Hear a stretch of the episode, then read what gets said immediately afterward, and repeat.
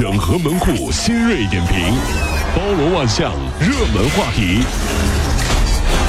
有请陶乐慕容长寿。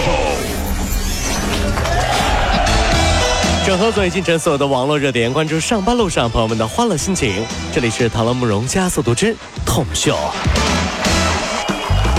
那有一份公开的资料，最近就显示了，说我国的健身房数量呢一直在保持着较高的增长态势，哦是但是虚假的宣传、引诱办卡、无照经营等乱象丛生。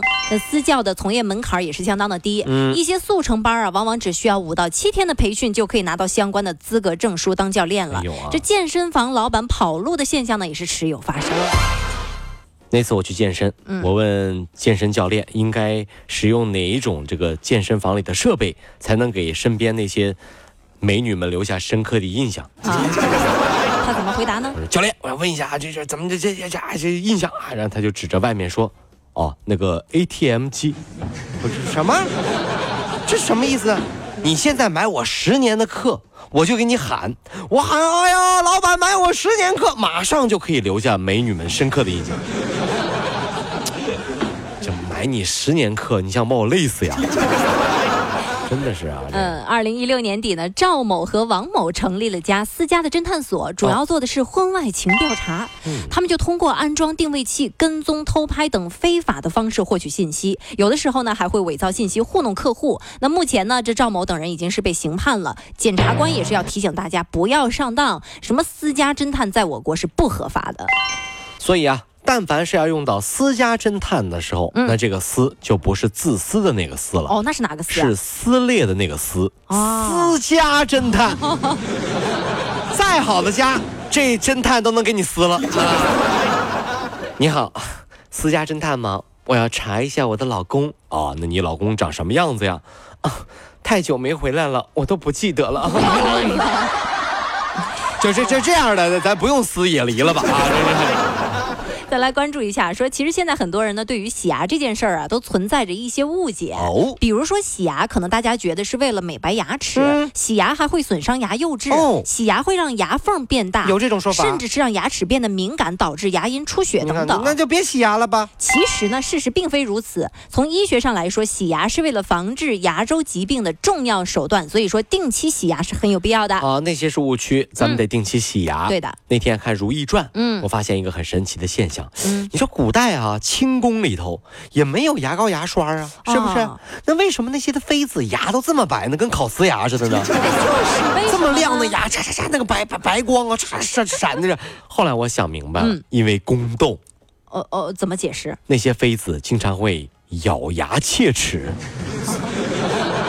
所以啊，老咬牙，那牙口能不好吗？就恨的看着谁，只要宠皇上是宠谁，看着谁，哎呀，小样，我就弄死你！我不要，我不一行。这这这，看到没？真是啊，这那接下来这个又是怎么回事呢？说这十二岁的女儿佳佳让妈妈滕女士非常的担心，因为从新学期一开始，这一家人几乎都在为一件事情烦心，就是这佳佳满头的头皮屑，怎么洗都洗不干净，而且还换了市面上各种强力的去屑洗发水儿，甚至还买了含二硫化硒的药用洗发水，哦也都全部无效。嗯这医生就说了，问题在于啊，你平时不要把头发扎得太紧，呃，将头发剪成这个寸发，就可能这个问题就解决了。十二岁女孩剪寸头，好残忍是吧？这叫什么解决方案哈？这个说一个真事儿啊，读书的时候我们就进大学宿舍，嗯，几个室友啊，啊老大、老二、老三、老四、老五、老六，对不对？哦哦我是老七啊，然后我最小啊，哦我最小，大哥、二哥、七哥啊，这葫芦娃似的啊。然后我我们那个这个从寝室呢，有一个男孩呢，特别厉害，嗯就每一次我们寝室和寝室之间发生冲突的时候啊，嗯就会派他去。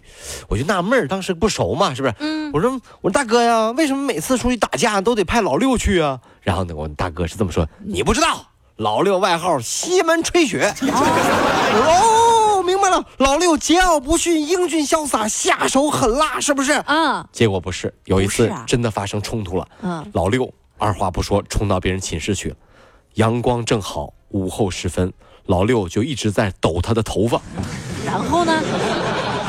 所有那个寝室的男生都给我们跪下了，大哥，我错了，我们再也不敢了。在夏天，我看到了一场暴雪。估计是好久没洗头了。老六从来不洗头，头皮屑多。谁不服就去他们寝室抖头发，看谁服不服。真的是老六是我有偶像啊。嗯，再来看杭州的一位姑娘啊，最近在网上就开始吐槽，说自己的爸妈一直在催自己找男朋友。哎呦啊！那终于是在朋友和同事的介绍之下呢脱单了。父母知道自己有男朋友以后啊，就一直说，哎呀要见见要见见。上个周末呢，这姑娘终于是鼓起勇气带男朋友回家吃饭。哎呦是。结果却被爸妈给嫌弃了。为什么？因为女孩身高一米六三，男孩是一米六八。哎，也挺好啊。两个人感情也。特别的好，但是父母就担心了，就提醒他，你要为你的下一代多考虑。大家对另一半的身高或多或少其实都有自己的一个标准。嗯啊，你们觉得这个身高到底是不是这么重要呢？对我特别受不了，有的女孩个不高，然后说我要找个个高的啊，然后呢就为下一代着想。那我想说了，身高随母亲，知道吗？跟男的没有什么关系啊，这是啊，是这样的。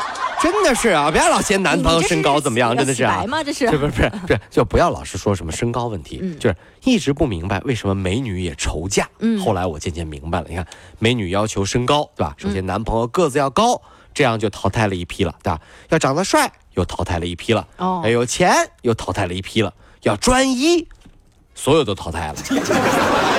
剩下没有几个了，嫁不出去了。最狠的是，哎，终于找到了又帅又有钱又高又专一，找到这样的人了。又怎么了？相处两个月，你发现，哎呦，好烦哦，他竟然没有有趣的灵魂。姐姐，别，差不多得了，知道吗？这玩意儿我跟你说，跟买菜没有什么区别啊，真的是这样。还有前两天啊，微信里的一段聊天记录是被网友们热议，引发了一场小孩子也应该重视性别的话题。嗯，那这件事儿的起因呢，是因为一个小女孩的妈妈来到幼儿园接孩子放学，就发现呃一个小男孩拉着女孩，还突然嗯亲了一口，这就让女孩的妈妈就感觉特别的不舒服，不舒服了。哎，找到了男孩的妈妈进行理论，女孩的妈妈非常生气，但是这呃男孩的妈妈就说，哎呀，没什么大惊小怪的，这都是小孩子之间的友情。小女孩的妈妈为此还找了幼儿园，让老师保证这件事情不会再次发生。对这么一件事儿，各位怎么想呢？对，其实呢，这就是家里有女孩和家里有男孩的区别。区别，女孩呢是这样的，稍微有一点事儿，爸爸妈妈就害怕了，是不是？男孩再怎么样，爸爸妈妈都说啊，注意分寸啊。什么？哎，怎么就哎，就男的就这么这么放放肆吗？对不对？小的时候呢，女儿是爸爸的小棉袄；长大了，女儿是爸爸的定时炸弹。嗯，我一个朋友啊，有一个女儿，从小长得就特别漂亮，谁都喜欢。现在呢，只要有男的和他女儿距离接近一米，他就觉得那小子有企图。四十好几的男人现在已经把工作辞了，天天陪女儿上学。神经病了，真的是，干什么至于吗？至于吗？